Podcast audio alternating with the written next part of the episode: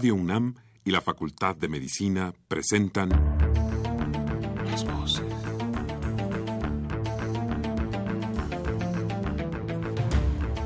Voces. Las voces. Las voces. Voces. Las voces de la salud. Reflexión y análisis de las ciencias médicas. Acompáñenos.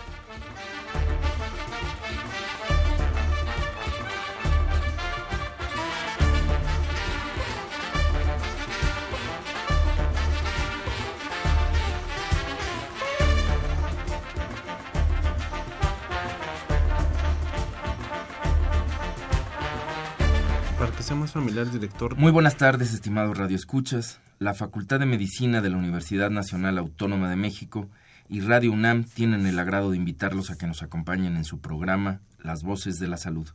Soy el doctor Andrés Aranda Cruzalta y el día de hoy para hablar sobre tuberculosis se encuentra con nosotros el doctor Martín Castellanos Joya. Como siempre los queremos invitar a que se comuniquen con nosotros a través del teléfono 55 36 89 89 con dos líneas o bien al 01 800 505 26 88 Lada sin costo.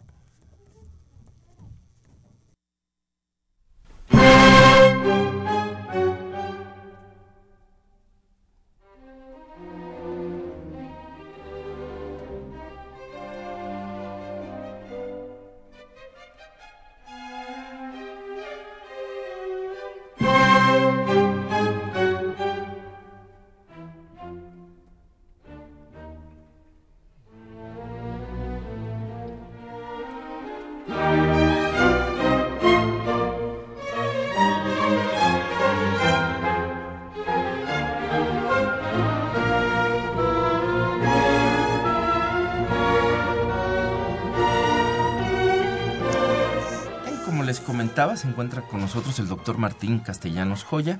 Él es médico cirujano y eh, cuenta con una maestría en ciencias eh, de la salud pública y un doctorado también en salud pública. Actualmente es el director del Programa Nacional de Prevención y Control de la Tuberculosis en la Secretaría de Salud Federal.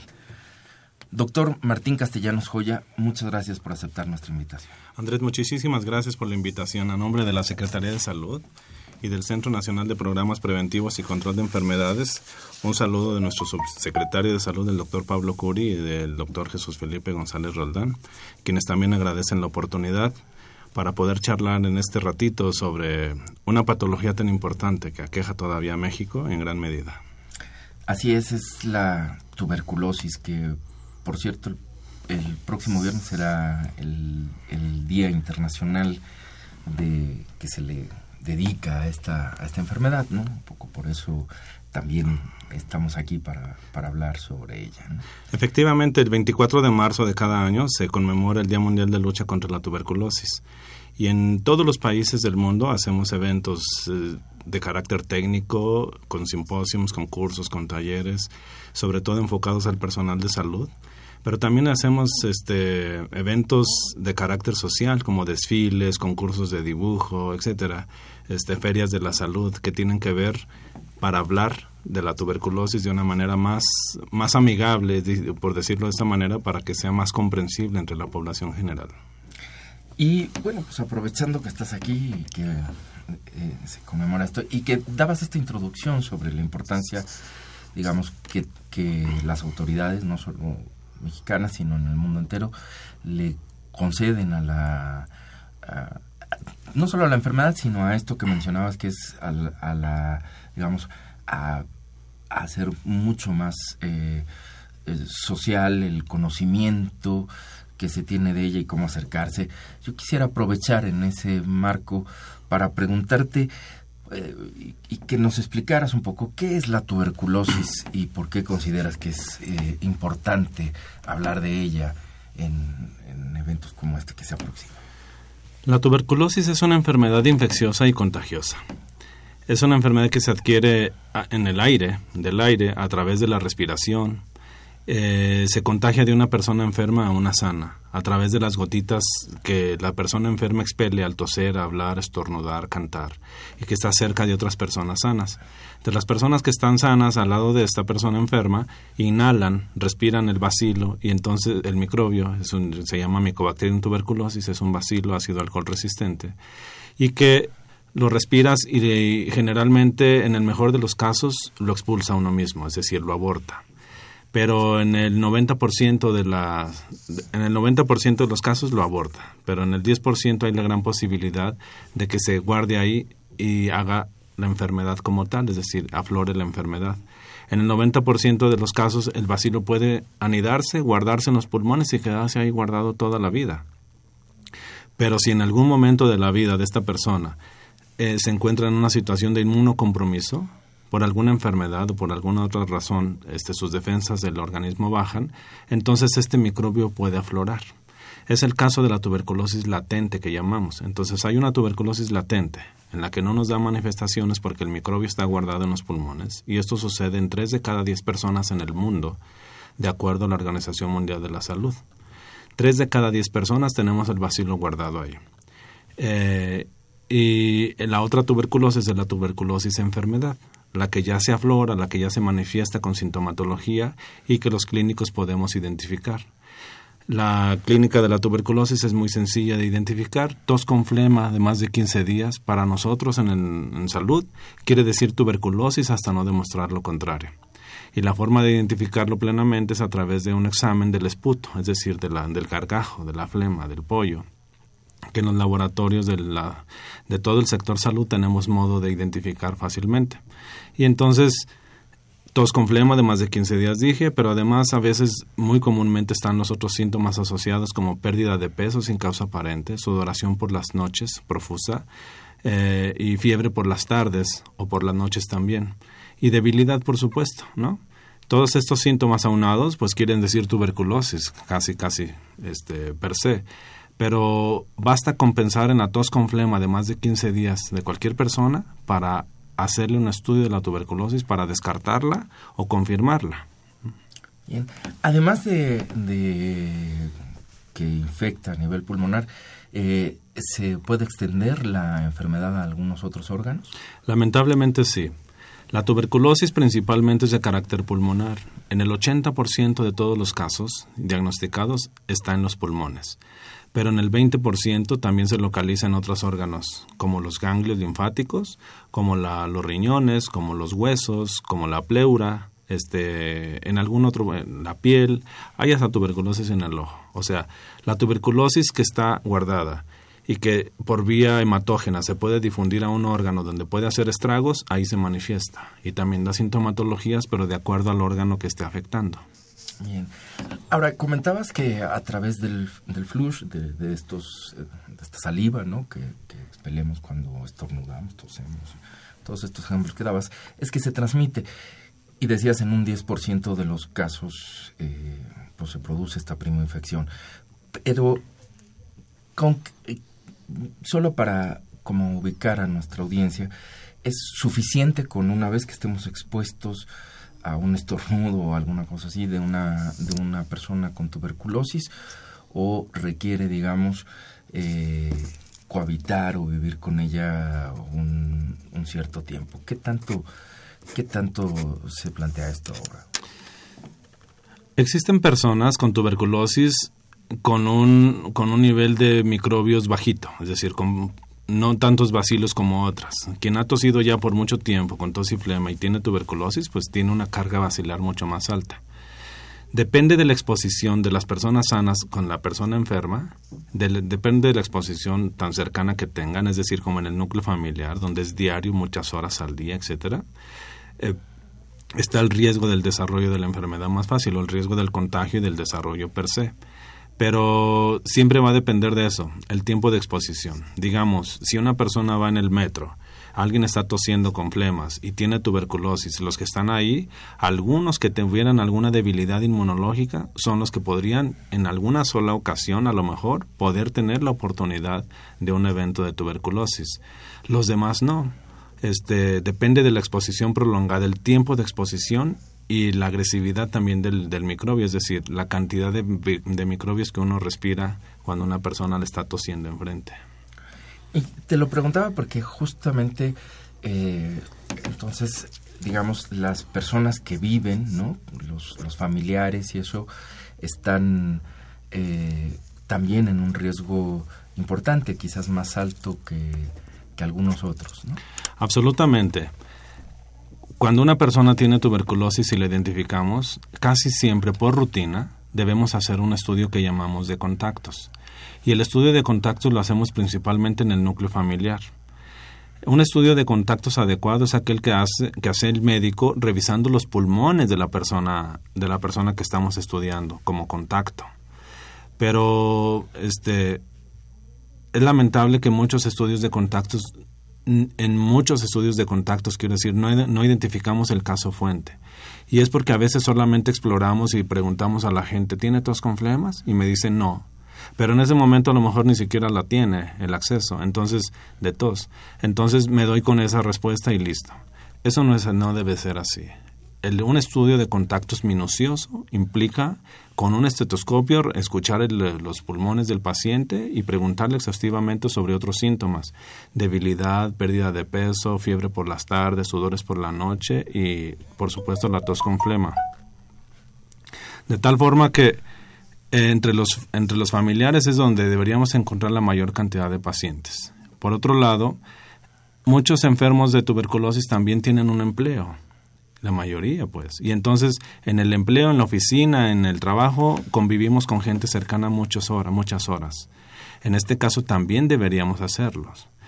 En muchos países, hasta una persona que identifican con tuberculosis que, voló en un, vuelo este, transnacional, por ejemplo, casi siempre se estudia a todos los habitantes que iban en ese avión, ¿no?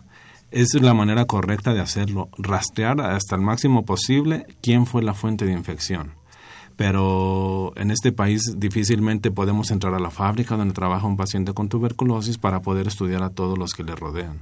En una escuela, por ejemplo, se ha dado el caso donde un alumno tiene tuberculosis y entonces buscamos el, caso índice entre las personas que lo, que lo ante sus compañeros de, de clase, etcétera. Entonces sí, siempre debe ser el estudio entre las personas que conviven más tiempo con el paciente. Bien, mencionabas que un factor de riesgo importante, por ejemplo, para esos casos donde a veces basta con un contacto a veces mínimo, es el estado inmunológico, digamos, de quien entra en contacto con el paciente. En este sentido, eh, ¿qué tanto afecta la, la comorbilidad, es decir, la presencia de otras enfermedades? ¿Y qué tan importante ha sido la aparición? Es inevitable, me parece esta pregunta. Este, creo que hay una asociación directa, pero pues quisiera que tú nos, nos explicaras más a fondo, digamos, a partir de la década de los ochentas con la aparición de la infección por VIH, este, que pues eh, afecta precisamente al sistema inmunológico, pero no es la única enfermedad, ¿no? Hay otras que también me gustaría que nos, nos platicaras un poco. Eh, qué es lo que ocurre con estas, cuáles son estas otras, cuál es su importancia al menos en nuestro medio, cuáles son las más importantes y cómo se asocia a, algún posible repunte o no, o si lo ha habido o no, de, eh, de tuberculosis precisamente. Excelente. Generalmente la tuberculosis no viaja sola. Uno de cada dos pacientes, uno de cada dos pacientes que tenemos registrados en el país vive además con otra comorbilidad, es decir, con otra enfermedad. Es el caso del VIH, es el caso de la diabetes, es el caso de la, desnutrición, es el caso del alcoholismo que también se puede considerar y es, debe ser considerado como una enfermedad, o el caso del uso de drogas ilícitas. Son enfermedades que además se asocian muy fuertemente a la tuberculosis. La diabetes mellitus en, México, por lo menos uno de cada cinco pacientes con tuberculosis también vive con diabetes. Y el reto implica en curar una y controlar la otra al mismo tiempo. El tratamiento de la tuberculosis, insisto, dura seis meses y llevar por seis meses el tratamiento de la tuberculosis, pero también llevar el tratamiento de una enfermedad crónica como la diabetes, entonces no es nada sencillo. En México hemos tenido mucho éxito con la coordinación de los programas tuberculosis y diabetes para el control de estos pacientes. A diferencia de muchos otros países que no lo han podido lograr, en México curamos hasta el 89% de todos los pacientes que tienen tuberculosis y además diabetes. Pero insisto, son patologías que casi siempre acompañan a una persona con tuberculosis. Y es que, desde el punto de vista fisiopatológico, si una persona con tuberculosis es una persona débil, ¿no? inmunológicamente hablando, entonces esto lo hace susceptible también de desarrollar otras enfermedades a la par o, activar o reactivar fuertemente las otras que ya traía. Entonces, sí es importante. Tenemos muchas, muchas patologías que se pueden asociar a la diabetes, pero entre ellas las más comunes que se registran en México están estas. El VIH, hasta en un 8%, la diabetes mellitus hasta en un 25%, la desnutrición hasta en un 12%, el uso de drogas ilícitas como cocaína, heroína, etcétera, hasta en un 5% y el alcoholismo también en aproximadamente un 12% de los pacientes que lo que lo que lo reconocen. Porque hay muchos pacientes que lo niegan, el alcoholismo. Entonces, sí es importante las patologías que, le, que se asocian a la tuberculosis cuando esta misma está activa, hacen más difícil el control, porque hay que curar una y controlar la otra, o curar ambas, etcétera, al mismo tiempo, y esto no es nada sencillo para, para un solo médico, es decir, porque en este país los médicos de los centros de salud, que es el común denominador de los pacientes, pueden atender ambas al mismo tiempo pero desde los programas nacionales, estatales, jurisdiccionales, pues hay un solo elemento, un, una persona que se dedica al control de la diabetes y otra persona que se dedica al control de la tuberculosis. Entonces deben ponerse siempre de acuerdo para concatenar acciones conjuntas para este abordaje mutuo, conjunto, para poder sí avanzar en este sentido de las comorbilidades de la tuberculosis. Y en ese sentido, digamos, ¿qué tan avanzados vamos nosotros? Decía yo que nosotros en tuberculosis y diabetes tenemos demasiado, demasiado avance, demasiados alcances. Nos hemos puesto de acuerdo para estrategias conjuntas y que cuando identificamos un paciente con tuberculosis, lo primero que hacemos después del diagnóstico de la tuberculosis es buscarle diabetes. Si el paciente ya nos confirma que ya se conoce con diabetes, pues entonces ya es parte del, binomio. Pero si no, nos, si no se sabe diabético, le hacemos la prueba de más. Y entonces si la prueba es positiva, pues también ya lo incluimos al binomio. Cuando ya incluimos el binomio tuberculosis-diabetes, entonces debemos ponernos de acuerdo ambos, ambos programas para poderle dar atención a ambas patologías de manera simultánea. En el VIH hemos tenido avances significativos. Antes teníamos, por decir, en el programa de en el Sensida, teníamos una cantidad de pacientes muy ínfima a la cantidad de pacientes que nosotros identificábamos desde tuberculosis con VIH. Pero en ese, en ese sentido, hemos empatado fuertemente las cifras. Ahora, el programa de SENSIDA, el programa de SIDA y VIH a, acata, acata todos los, todas las disposiciones normativas para el control de la tuberculosis. En ese sentido, el programa de, de SIDA tiene mucha importancia porque muchas personas, es decir, casi todas las personas con VIH deben estudiarse para tuberculosis al mismo tiempo y nosotros lo hacemos en el 100% casi. Es decir, en el 100% de las personas con tuberculosis también les hacemos, igual que para diabetes, una prueba de VIH. Y si es positivo el VIH, entonces nos ponemos de acuerdo con el programa de VIH para llevarle las patologías al mismo tiempo. Pero en Sensida estriba una importancia de la atención de la tuberculosis latente a todas las personas con VIH que no tienen tos con flema, que no tienen pérdida de peso con causa aparente, que no tienen fiebre por las tardes o sudores por la noche, deberíamos aplicarles una quimioprofilaxis, que es un medicamento preventivo que les previene hasta en un 70% la posibilidad de desarrollar tuberculosis. En estas personas, especialmente con VIH, necesitamos siempre afianzar mucho la terapia preventiva con isoniazida que le llamamos en México, es que es el tratamiento de la tuberculosis latente. Pero estamos avanzando, pero no lo suficiente. Ahorita en México tenemos un serio problema con el desabasto de fármacos, pero no por falta de, de, la, de la compra, sino que los productores de la isoniazida se han puesto cada vez más este, en descenso y los productores de rifampicina suelta también, así como los productores de piracinamida. Son tres fármacos este, claves para el control de la tuberculosis y la producción de fármacos en México, al igual que en muchos otros países, está en declive. O sea, hay una crisis mundial de fármacos de tuberculosis. Por eso la importancia de, de este abordaje mutuo para poder de alguna forma asegurar que el paciente pueda tener una quimioprofilaxis cuando la merece, cuando la necesita y ya cuando, cuando ya es caso, pues entonces necesita el tratamiento. O sea, una cosa es la quimioprofilaxis, que es un medicamento solamente para prevenirla, y una otra cosa es el tratamiento, que es el tratamiento completo contra cuatro fármacos para curarla. Bien. Y en el caso de las adicciones, eh, como comorbilidad, ¿cómo, cómo, qué, qué, tanto se está haciendo? ¿Cómo se ha avanzado?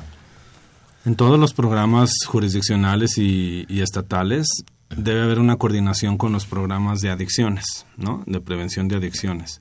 Y cuando tenemos un paciente que, con tuberculosis que identificamos con alcoholismo o con adicción a drogas, lo primero que siempre pedimos es te voy a meter al tratamiento, pero necesitas incluirte en un programa de rehabilitación.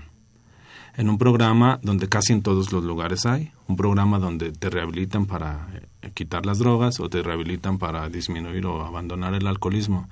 De lo contrario, siempre nos va a ser mucho más difícil. Justamente en estos dos tipos de pacientes, con drogas ilícitas y con alcoholismo, es donde tenemos la mayor cantidad de abandonos del tratamiento. O sea, lamentablemente, no deberíamos tener más del 5% de abandonos de los pacientes en el tratamiento.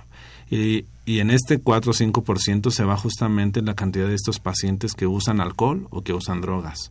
Y que muchas veces no tienen un domicilio fijo, que ahorita están aquí, que al rato están acá, etcétera. Y entonces es difícil rastrearlos para poderles como rogar, rogar para que no abandonen el tratamiento. Porque de lo contrario, esto representa un riesgo más potencial aún porque si abandonan el tratamiento se nos van a caer en una farmacoresistencia. Y tratar una farmacoresistencia, haz de cuenta en una escala del 1 al 10, tratar una tuberculosis sensible es 2 pero tratar una tuberculosis farmacoresistente es 10. O sea, lo complejo que implica tratar a una persona con tuberculosis farmacoresistente, porque requiere fármacos específicos, fármacos que no hay en el país, fármacos muy costosos, fármacos que casi siempre producen reacciones adversas, que necesitan un control estricto, llevan un inyectable por 10 meses, ¿quién aguanta un piquete en la nalga por 10 meses seguidos, diario, etcétera?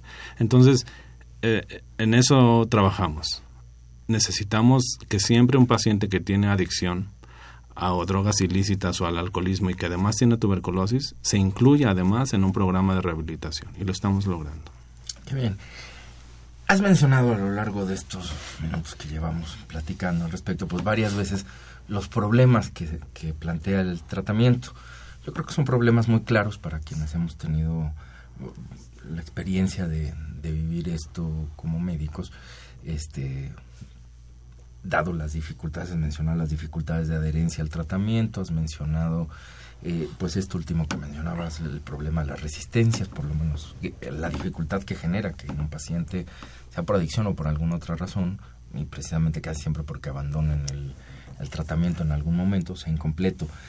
Eh, sin embargo, yo te pediría, pensando en nuestra audiencia, si pudieras aclarar un poco, porque no es nada más como, digamos, la experiencia en otras enfermedades, a lo mejor es, ah, bueno, sí, ya mencionaste el fármaco, ese fármaco se toma y esto lo cura. Eh, la infección, ¿no? Es la experiencia, digamos, más habitual de quizás la mayor parte de la gente que nos está escuchando cuando ha tenido alguna infección que no es tuberculosis. En el caso de la tuberculosis, eh, pues la experiencia de muchísimos años de tratamiento y de generación de estos fármacos que mencionabas ha llevado a que se generen esquemas muy concretos y que se requieran eh, pues sí se requiere ser mucho más este va mucho más allá de esta idea de simplemente pues aquí está la cajita de tratamiento usted tómesela cada tanto tiempo no entonces quisiera que nos explicas un poco qué son los estos esquemas a los que ya has hecho referencia el tratamiento digamos de la eh, profiláctico, luego ya el tratamiento de quien está enfermo, y si nos podrías también, ya adelantabas algo de las dificultades de un tratamiento de quien ha desarrollado resistencia, pero solo en términos generales que la audiencia pueda entender pues lo que lo que implica no someterse a un tratamiento eh, de, de, este tipo lo que implica para el paciente, pero también la gran ventaja eh, de, que, de que contemos con ellos, ¿no? Creo que lo que es la cobertura y lo que es la posibilidad para toda la gente que, que pueda en algún momento padecer de esta enfermedad, pues saber que también está ahí a la disposición, pero cuáles son las necesidades y los alcances en términos de la curación de la nuevas. En términos del tratamiento de la tuberculosis, Andrés, la historia es muy apasionante. Es muy apasionante y al final de alguna forma también un tanto frustrante. Porque en el origen, cuando se empezaban a dar los tratamientos de la tuberculosis, empezaron a usar hasta aceites, este, un litro de leche, un baño de sol y, este, y un rosario, ¿no? Porque era lo que se les podía ofrecer a los pacientes. Con el devenir de los años también hubo el descubrimiento de fármacos importantes, por ejemplo la streptomicina en 1943 o 41. Este se, se identifica y, y, se identifica que es efectiva para, para eliminar la tuberculosis, la streptomicina. Con el devenir de los tiempos también esta misma streptomicina hizo resistencia y entonces hubo necesidad de inventar otros fármacos, de descubrir otros fármacos. Por ahí, por los cuarenta y tantos, también se descubrió el etambutol, la isoniazida y después la rifampicina. Eh, y se vio la necesidad de ir combinando fármacos. Al principio, antes de los ochentas, antes de los ochentas, los esquemas de tratamiento utilizaban estos fármacos, pero en cantidades exageradas. Haz de cuenta, 12 pastillas al día el paciente se tenía que tomar y un piquete además de streptomicina por tres meses. Después de los ochentas, la terapia para la tuberculosis cambió con una combinación de cuatro fármacos. Y se necesita esta combinación de fármacos porque unos actúan sobre una forma de la, de, la bacteria, otros actúan en otra y otros actúan en otra. Es decir, unos la esterilizan, los otros la eliminan, la matan y los otros le destruyen su membrana, etcétera. ¿no? Entonces se necesita una combinación de fármacos, esterilizantes y bactericidas. Y entonces eh, se llegó a una combinación práctica de rifampicina, isoniazida, piracinamida y etambutol. Estos cuatro fármacos desde 1980 los usamos como una combinación. Y en México, afortunadamente, eh, estos medicamentos los, podemos obtener compactados en una sola tableta. Es decir, los cuatro principios de, estos medicamentos están en una sola tableta y al paciente en un esquema que tenemos desde, desde, desde 2006 más o menos, se toma cuatro tabletas al día en una sola toma preferentemente y esto nos hace mucho más facilita nos facilita mucho la adherencia terapéutica. Porque antes el paciente se tomaba 12 al día más un piquete ahora se toma solamente cuatro sin un piquete. Entonces las cuatro tabletas se las toma de un sopetón así como hablo yo este en la mañana acompañado de alimentos, etcétera, para que no le haga estragos ahí en la barriga. Y entonces es por dos meses. Es decir, el paciente tiene que completar 105 dosis de tratamiento actualmente bajo la norma oficial mexicana y que establece un tratamiento altamente eficaz. Cuatro tabletas al día durante dos meses y luego los siguientes cuatro meses, tres veces a la semana, dos tabletas al día. Esto, con esto nosotros podemos garantizar que el paciente cura. Esta combinación de fármacos es la mejor combinación que hay en todo el mundo. En todo el mundo usamos esta presentación de fármacos. Algunos países, desafortunadamente, no es el caso de México, no cuentan con los medicamentos compactados y tienen que darle todavía los medicamentos por separado. Pero en el caso de México, afortunadamente, tenemos estas presentaciones asequibles, de producción nacional incluso. Entonces, el tratamiento así va. Luego, lo que hemos hecho dentro del programa nacional, bajo las instrucciones del subsecretario de Prevención y, Promoción de la Salud, del doctor Curi, es centralizar la compra de los fármacos, porque también para las compras de los fármacos existen dificultades administrativas a veces. Y entonces un estado puede comprarlas ahorita, pero el otro no las pudo comprar por alguna razón, le falló la licitación, le falló no sé qué. Entonces por lo menos el 40% de los estados tenían dificultades para comprar los fármacos antes del 2016. A partir del año pasado, 2016, la indicación nacional fue centralizar la compra de estos fármacos nuevamente. Antes, hace tiempo se centralizaban, después se descentralizaron, cada quien compraba, pero a partir del 2016 otra vez hemos vuelto a centralizar la compra de los fármacos. Esta es la forma de garantizarle al 100% de los pacientes del país su esquema de tratamiento. Ahora ya no hay un, que un estado no pudo comprar, que otro estado compró poquito, que otro estado le compró una industria que no que no da garantías de calidad, etcétera. Entonces, de esta forma sí podemos garantizar. Y esta ha sido una excelente estrategia de parte de la Secretaría de Salud Federal para poder centralizar nuevamente la compra de los fármacos y asegurar que cada paciente en este país cuente con un esquema gratuito. El esquema de tratamiento, en, otro contexto económico, para la Secretaría de Salud cuesta 1.500 pesos todo el esquema de seis meses. Pero cuando caes en una situación de farmacoresistencia, muy lamentable, un esquema de tratamiento donde implica hospitalizaciones, estudios, etcétera, etcétera, etcétera, llega a costar hasta un millón de pesos un solo paciente.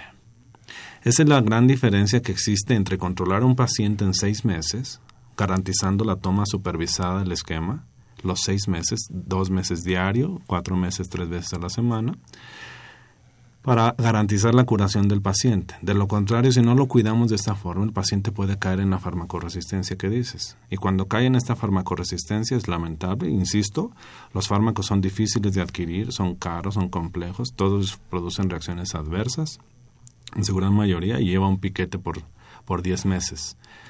Pero pero con todo y eso, y las hospitalizaciones, estudios, este, varias caídas al hospital durante el, tratamiento dura dos años en estos pacientes, entonces el esquema llega a costar hasta un millón al sector salud. Entonces, un millón de pesos en un paciente comparado con 1.500 pesos que lo puedes curar desde el principio, pues vale la pena pensar en que los servicios de salud necesitamos afianzar más las estrategias del tratamiento estrictamente supervisado. Entonces, sí es apasionante el tratamiento. Hay historias este, muy, muy fabulosas donde a los pacientes tenían que meterles pelotitas en los pulmones para expandir los pulmones, etcétera, porque estaban como ponchados. Hay historias en las que tenían que tener un cono para agarrar el sol por la boca porque se decía que el sol podía eliminar el vacilo. Eh, fotografías del mismo INER que fue el primer hospital de tuberculosis cuando se llamaba Huipulco, donde los pacientes los ponían frente al sol un buen rato con esos conos o dándoles leche y leche este para porque se supone que la leche también podía matar el microbio, etcétera. Entonces, hay historia fascinante del tratamiento, pero ahora en la era actual que vivimos, los esquemas de tratamiento son mucho más sencillos y yo decía un tanto frustrantes también, porque quisiéramos esquemas más cortos. A nadie le gusta un esquema de seis meses. Seis meses es demasiado tiempo. Y entonces, no, no, la, desafortunadamente la ciencia no ha avanzado tanto en tuberculosis porque los tratamientos siguen siendo tratamientos muy viejos, desde los 40, 50, 60 tenemos esquemas de tratamiento y son muy pocos los esquemas de los fármacos que se han descubierto en los últimos años y que tampoco hemos probado en todos los países porque tampoco está probada su eficacia como tal. Entonces seguimos con esquemas viejos. De seis meses sí es menor, es menor que dos años cuando duraba antes el tratamiento. Pero de cualquier manera es frustrante porque no hay inventos, es decir, no hay, no hay descubrimientos de nuevos fármacos que en una semana o en un mes o en tres meses te curaran la tuberculosis. El esquema sigue siendo grande, amplio, de seis meses y por eso es para mí como responsable nacional del programa, de alguna forma lo llamo así frustrante, porque pues yo que quisiera que si identifico un paciente con tuberculosis le pudiera dar una semana de tratamiento y lo curo completamente. No hay eso todavía. Tampoco hay vacunas nuevas. La vacuna BCG data de más de 100 años y la misma vacuna seguimos aplicando a los niños recién nacidos para prevenirles en todo caso la tuberculosis meningia o miliar, que son dos formas graves de tuberculosis que pueden matar a los niños. Después de los 14 años ya no te confiere casi nada de protección. Entonces es una vacuna vieja. Yo quisiera una nueva y solamente la, los organismos internacionales dicen que por ahí por el 2025 podríamos esperar una nueva vacuna de la tuberculosis. Pero esperar de, aquí al 2025 es demasiado para mí, ¿no? Pero este es, ese es el contexto de, lo actual. Bien, tengo muchas más preguntas sobre el tratamiento y la prevención, algunas cuantas, pero ha llegado el momento de que hagamos una pausa. Entonces nos vamos a una pausa y enseguida estamos con ustedes.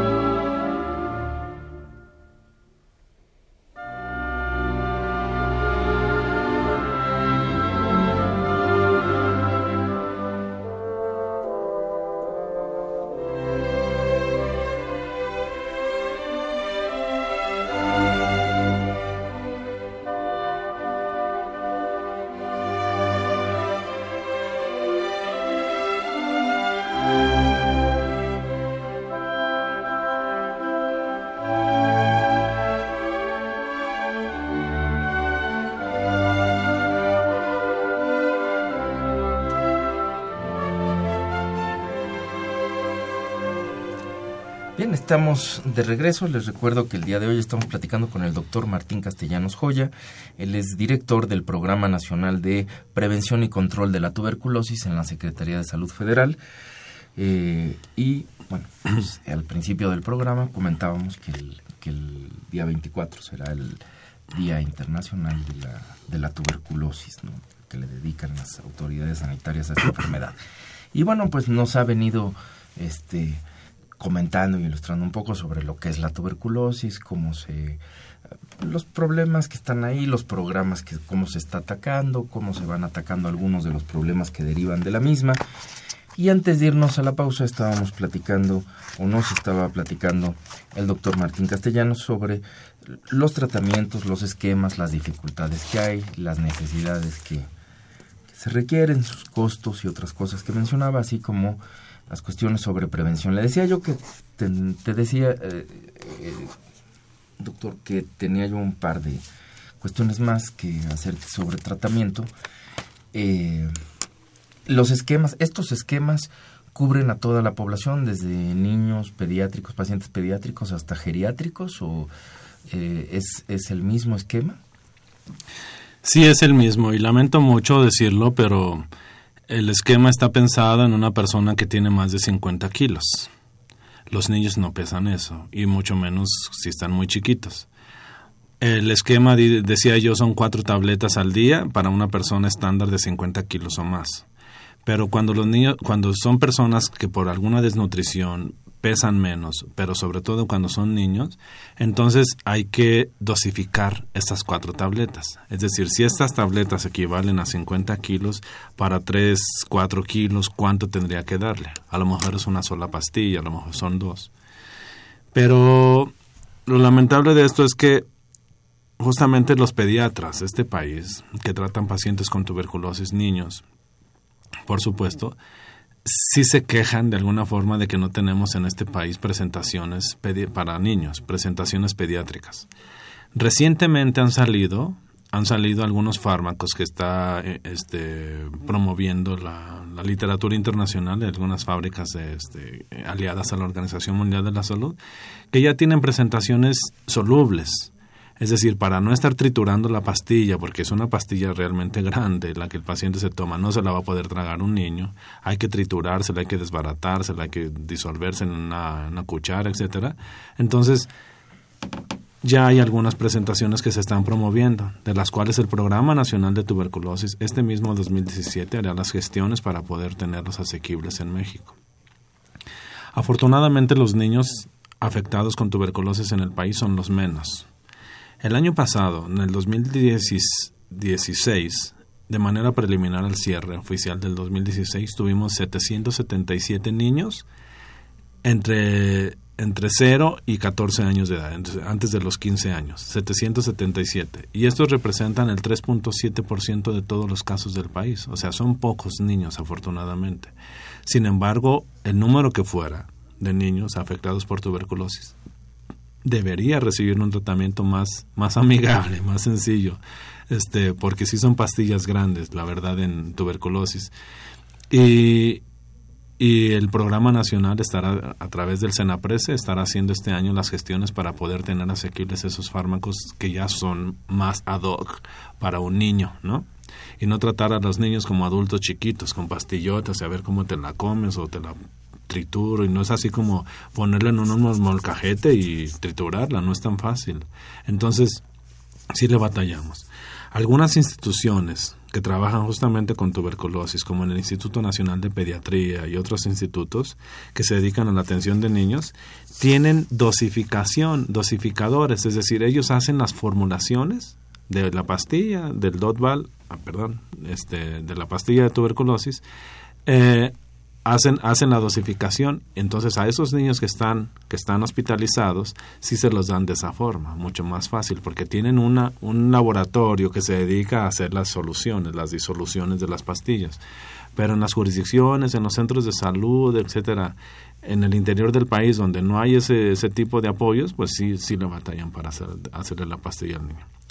La pastilla de ahí en más, para todo mundo se puede, es la misma es la misma. Adultos, adultos medianos y adultos muy grandes, etcétera, todos llevan la misma pastilla, la misma dosificación.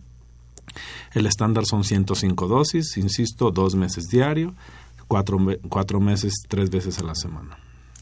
Bien, pues es una buena noticia la que da. ¿no? ojalá, ojalá lo logremos. Eh, la Secretaría de Salud estará haciendo las gestiones este año para poder obtener esas, esas presentaciones pediátricas. Es una combinación que también tiene los cuatro principios, pero es soluble. Entonces va a ser mucho más sencillo tratar a los niños. Mencionabas eh, ya hace un momento, antes de la pausa, eh, la vacuna, la BCG y lo que hasta dónde están sus alcances en cuanto a prevención. ¿Qué otras medidas eh, se existen para prevenir, si es que existen, para prevenir la, la tuberculosis? Importante decir que en los ambientes basilíferos, son ambientes basilíferos aquellos donde un paciente con tuberculosis que no tiene tratamiento o que está iniciando un tratamiento vive en una habitación donde está cerrada, donde no hay ventilación, donde no hay iluminación natural, etcétera, y además donde duerme con varias personas en la misma habitación, ¿no? Entonces el hacinamiento es muy importante. El caso de las, de las comunidades indígenas, donde identificamos a una persona con tuberculosis y sabes que en esa misma habitación, en ese mismo espacio, duermen cinco o seis personas que difícilmente tienen ventilación y difícilmente tienen iluminación natural, es difícil. O sea, es difícil tratar la tuberculosis ahí, porque si solamente tienen ese espacio, pues la persona con tuberculosis, ¿a dónde la vas a mandar? Se da el caso de discriminación también a veces, donde el paciente en la familia lo identifican con tuberculosis y le hicieron un, un, este, espacio allá, un tejabán al fondo del corral, donde los han mandado. Tenemos fotografías donde lamentablemente cosas como esas suceden en el país. No deberíamos discriminar a nadie con tuberculosis, al contrario, deberíamos ayudarle para que se cure. Pero entonces, cuando una persona tiene tuberculosis y está activa todavía, todavía no negativiza con el tratamiento, entonces esa persona debería estar usando un cubrebocas para que y, y, que cuando tiene sus accesos de tos con flema, entonces las depositen en un solo recipiente y que en la mañana siguiente les salga al patio, les ponga alcohol y les encienda fuego, ¿no? De esa forma podríamos evitar contagios, porque a veces las gotitas, las, las, los, las flemas se quedan en el suelo si es que alguien las, las escupe ahí, y entonces de ahí emanan también los aerosoles de la, de la bacteria y entonces la gente la respira. Entonces siempre es importante eso. Eso sobre todo en la fase infecciosa. Como el tratamiento es tan efectivo, casi en el primer mes de tratamiento el paciente negativiza. Cuando ya está en tratamiento, una vez que ya está negativa, ya no hay nada que hacer, o sea, no hay ningún riesgo pero sí hay que evitar, sobre todo cuando se trata de niños. Un adulto con tuberculosis, este, cerca de un niño, es altamente riesgoso para el niño. Entonces, evitar durante ese tiempo de contagiosidad la cercanía de ese adulto con ese niño. Y cuando identificamos un niño con tuberculosis, casi siempre debemos, debemos buscar la fuente en un adulto que está cerca de él. Es decir, todo niño con tuberculosis vive con una sombra de un adulto con tuberculosis. ¿no? Entonces deberíamos estudiarlo para eliminar en el menor tiempo posible ese ambiente basilífero. Entonces, la buena alimentación, por supuesto, la evitar eh, evitar que, los pacientes que tosen tosan frente de las personas sin cubrirse la boca ya sea con un pañuelo con un cubrebocas etcétera este la ventilación natural porque el, viento mueve los vacilos. Entonces, si en un ambiente de una familia no hay ventilación, no hay corriente de aire, entonces el vacilo vive más tiempo ahí. Si hay corriente de aire, entonces se arrastra y se elimina. Este, en una habitación a veces hay un hay una sola ventana y entonces una sola ventana donde entra el aire, pero pues difícilmente sale. Entonces, casi siempre debe haber dos para que hagan corriente, ¿no? Entonces, este, esos detalles son importantes en tuberculosis porque la contagiosidad está ahí. Insisto, donde, entre más convivas con el bacilo, entre más exposición tengas al mismo con una persona que padece tuberculosis, pues vas a tener más el riesgo de, de anidarle en el pulmón y por supuesto de desarrollarla. Bien. Los médicos cuando vemos pacientes, sea de tuberculosis o de cualquier otra enfermedad, pues solemos siempre primero hacer un diagnóstico y después, pues, en la medida en que vamos acercándonos a un diagnóstico más preciso, iniciamos tratamiento. Al menos idealmente eso es lo que pensamos todos. Hoy la charla, este, por las cuestiones de que estabas hablando del tratamiento, los problemas de adherencia y otra serie de cosas que nos trajeron, pues yo te llevé primero al, al tratamiento pero no por ello he olvidado como la cuestión diagnóstica.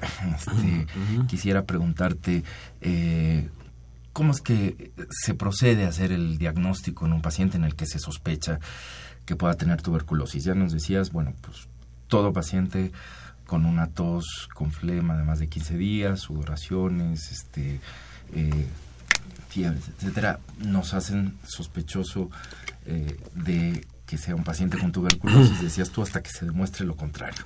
Bueno, cuando estamos frente a un paciente que tiene estas características, ¿qué es lo que procede que, se haga para establecer ese diagnóstico o en su defecto un diagnóstico diferencial ¿no? con otras patologías? Podríamos considerar que el, el, diagnóstico de la tuberculosis es sumamente sencillo. Está asequible en casi todos los centros de salud y en todos, principalmente en los centros de salud que tienen a un lado o muy cerquita un laboratorio. Casi todos los laboratorios son muy prácticos para poder este, realizar baciloscopías. La baciloscopía es el método fundamental para el diagnóstico de la tuberculosis. Es la técnica, una técnica sencilla que todos los químicos que trabajan en el laboratorio se saben este, de memoria, pero sí se necesita pericia. O sea, una persona que trabaja en tuberculosis en un laboratorio para para mantener la experiencia y la expertise, necesita leer mínimo tres baciloscopias al día.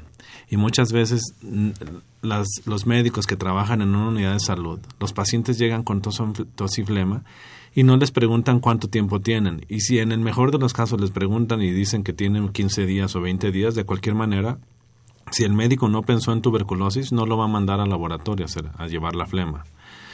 El diagnóstico es a base de la, de la, del estudio de la expectoración, fundamentalmente. Y puede ser con la baciloscopía o puede ser con un cultivo. Ambos existen en los laboratorios del país. Hay técnicas, hay técnicas de avanzado muy importantes en el mundo y en México.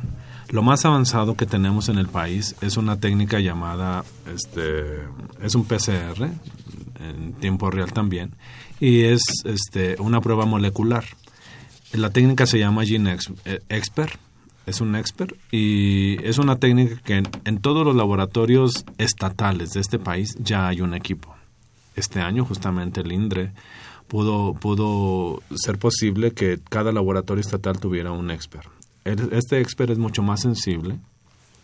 En menos de dos horas, en 120 minutos, te dice que es Mycobacterium tuberculosis, pero que además es resistente o no a la rifampicina.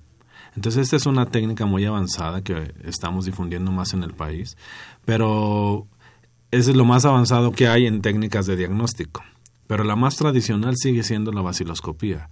Y basta con una, una, una flema que te regale el paciente para poderle estudiar.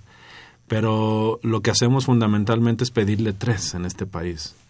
Una cuando lo identificamos y que está en el centro de salud y que nos dijo que tiene tos con flema o que lo escuchamos. Le pedimos una, y le regalamos el frasquito para que la mañana siguiente lo primero que haga al despertar deposite ahí la flema y se la traiga al centro de salud. Nos la entrega y en ese momento le entregamos un tercer frasquito para que vaya al patio del centro de salud a depositar la tercera flema.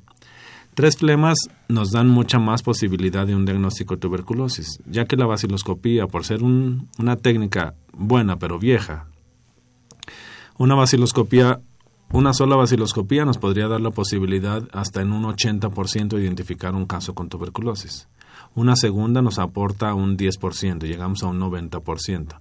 Una tercera nos aporta un 5% más, es decir, con tres flemas estudiadas podemos llegar hasta 95% de certeza de si ese paciente tiene o no tuberculosis. Dado que la técnica de la baciloscopía no es tan sensible como el GeneXpert, el GeneXpert tiene un 100% casi de sensibilidad y la baciloscopía llega apenas entre 65 y 70% cuando mucho de sensibilidad. Entonces, es por eso que en baciloscopías pedimos tres y en el expert una sola es suficiente, porque el expert es una técnica muy moderna, muy cara todavía para el país, pero que este, tenemos ya en todos los estados, afortunadamente. Entonces, sí hay avance en el diagnóstico. Lo primero que debe hacer un médico cuando tiene un paciente enfrente con tos y flema de más de 15 días es pensar en tuberculosis, insisto. Yo siempre he dicho, en todos los consultorios de este país debería haber un marco, un, un cuadro ahí que le llame la atención al médico y que diga, señor doctor, si su paciente tiene tos con flema, primero piensa en tuberculosis. Pero lamentablemente no es así, porque muchos pacientes, lamentablemente, llegan al diagnóstico de manera muy tardía. En la, la vaciloscopía les medimos para el diagnóstico con una, dos y tres cruces o más. Una cruz es que el paciente está incipiente en su tuberculosis. Dos cruces ya ha avanzado mucho y tres cruces ha avanzado demasiado. Es decir, para llegar entre dos y tres cruces, el paciente ya tuvo tos con flema por más de siete u ocho meses. Y entonces en siete u ocho meses el paciente acudió a varios consultorios y al médico no se le ocurrió pensar en tuberculosis. Por eso, Andrés, es importante recalcar y lo que siempre decimos en tuberculosis, tos con flema de más de 15 días, quiere decir tuberculosis hasta no demostrar lo contrario. Por eso lo debemos mellar en el cerebro de todos los médicos que atienden personas en los consultorios de los centros de salud de este país. De lo contrario, seguiremos con faltas en subregistros o subdiagnósticos, ¿no?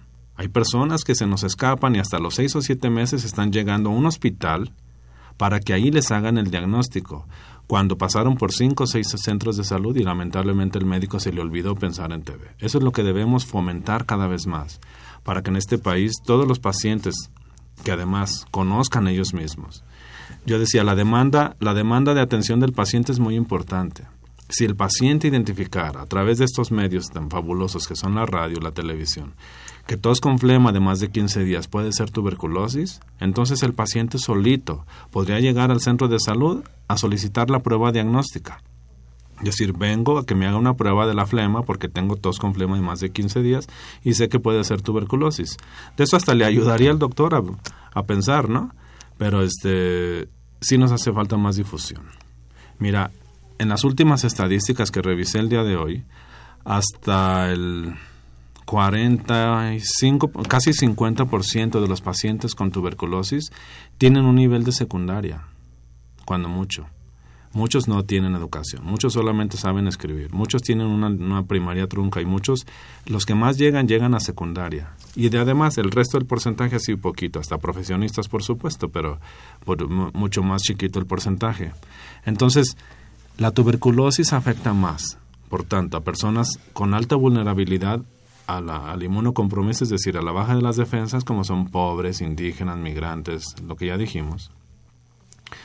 Pero además a esas personas que socioculturalmente también tienen un nivel bajo. Si la gente no tiene educación y tampoco sabe que la tos con flema de más de 15 días puede ser tuberculosis, también eso afecta. Lamentablemente más de la mitad de nuestros pacientes no tienen un nivel ni siquiera de secundaria. Por lo tanto, entonces socioculturalmente es otro factor importante como determinante social que deberíamos considerar al pensar en tuberculosis. Bien. Eh, estamos pues ya en la recta final de este programa. Quisiera preguntarte si el programa que, que tú diriges o de alguna otra, ya sea a través de ese programa o de alguna otra forma, existe alguna relación con la Organización Panamericana de la Salud eh, que, digamos, eh, marque ciertas normativas o directrices en el manejo de esta, de esta enfermedad. Absolutamente. O sea, los organismos internacionales presentes en casi todos los países miembros, como México, la Organización Mundial de la Salud y luego la Organización Panamericana de la Salud, la OPS, pero también existen otros organismos internacionales, el Stop TV Partnership, este, la Unión Internacional contra la Tuberculosis y Enfermedades Respiratorias, etcétera. Todas, con todas tenemos un vínculo estrecho desde el Programa Nacional de Tuberculosis en la Secretaría de Salud Federal y todos los estados. Y casi, casi siempre nos regimos con las mismas directrices que ellos a veces dictan o a las recomendaciones que ellos mismos a veces hacen. Entonces, sí hay una estrecha relación con ellos y un apoyo casi siempre para la asesoría que se requiera. Este, nos apoyan con cursos de actualización, nos apoyan con algunas evaluaciones internacionales para identificar áreas de oportunidad, etcétera. Entonces sí hay una relación estrecha con estos organismos internacionales. El programa nacional siempre, siempre se rige a través de las recomendaciones que ellos dan o las propias, en todo caso con experiencia de país, pero siempre tomamos en cuenta los consejos de los organismos internacionales. Bien, eh, nos han llegado bastantes preguntas ahora de la audiencia, has despertado mucho el interés en, nuestro auditorio.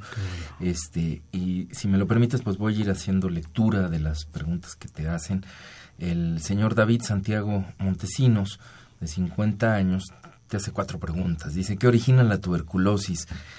¿Qué tipos de tuberculosis hay? Si es curable siempre al 100%. ¿Y quién ha y si quien la ha padecido tiene qué tanto es el riesgo de que tenga alguna secuencia secuela perdón en otro en otro órgano Ok. decíamos que la tuberculosis es originada por una bacteria una bacteria que se llama Mycobacterium tuberculosis así de sencillo. Esta bacteria es la que este, hace la enfermedad propiamente. Y puede haber tuberculosis principalmente en los pulmones afecta principalmente los pulmones esta bacteria decíamos hasta en un 80% pero hay otros tipos de tuberculosis que les llamamos extrapulmonares, que están fuera de los pulmones y que pueden ser en cualquier órgano de la economía corporal. En los riñones, en, los ganglios, en la piel, en el ojo, en este, donde sea puede haber tuberculosis, en los huesos. Y, y si una persona tiene, puede tener secuelas después de padecer tuberculosis, si la persona cura por completo la tuberculosis y estuvo en tiempo oportuno del diagnóstico, no, no hay ninguna secuela. Pero si una persona fue diagnosticada tardíamente con un daño pulmonar severo, entonces sí, la secuela va a ser la dificultad respiratoria. Se le va a eliminar, se le va a morir el microbio con los medicamentos, pero sí puede tener una secuela respiratoria. Cuando existen otras partes del cuerpo, entonces es de acuerdo al daño que haya ocasionado, el estrago que haya ocasionado en el órgano. Si el riñón se carcomió por efecto de la tuberculosis, entonces sí, a lo mejor tendrá una pequeña insuficiencia renal como consecuencia de, de la tuberculosis. Pero es en la medida que el diagnóstico haya sido más oportuno. Sí, hay secuelas, por supuesto, y las secuelas más graves que hay son las, las este, neurológicas. Cuando un niño tuvo una tuberculosis meningia, es decir, en las meninges, en las capas del cerebro, este, y tuvo tuberculosis, pero además tuvo la fortuna de curar, muchas veces lamentablemente sí, vive con secuelas neurológicas. Eso sí es lo lamentable.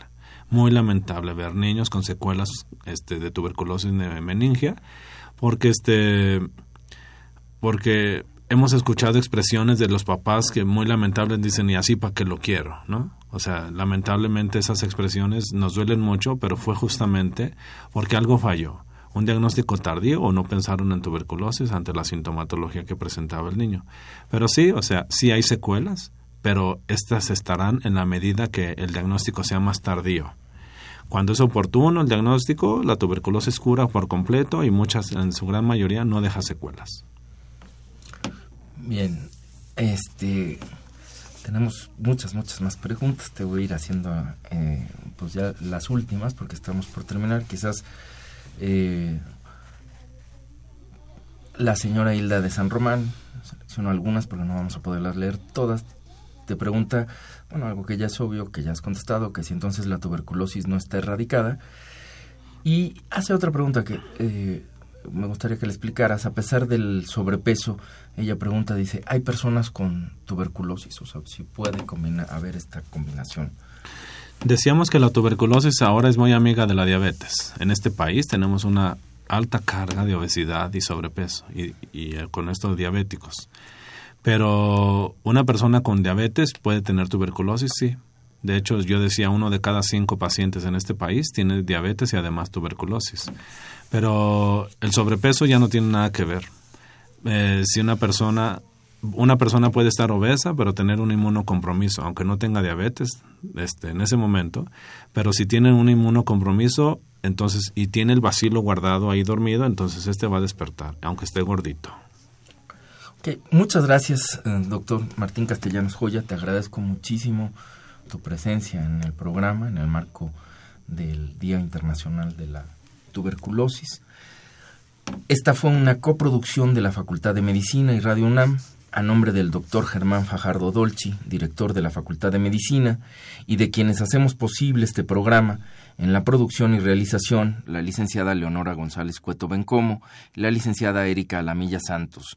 En los controles, Socorro Montes y en la conducción, su servidor Andrés Aranda. Les agradecemos su atención y los esperamos dentro de ocho días a la misma hora. Radio UNAM y la Facultad de Medicina presentaron.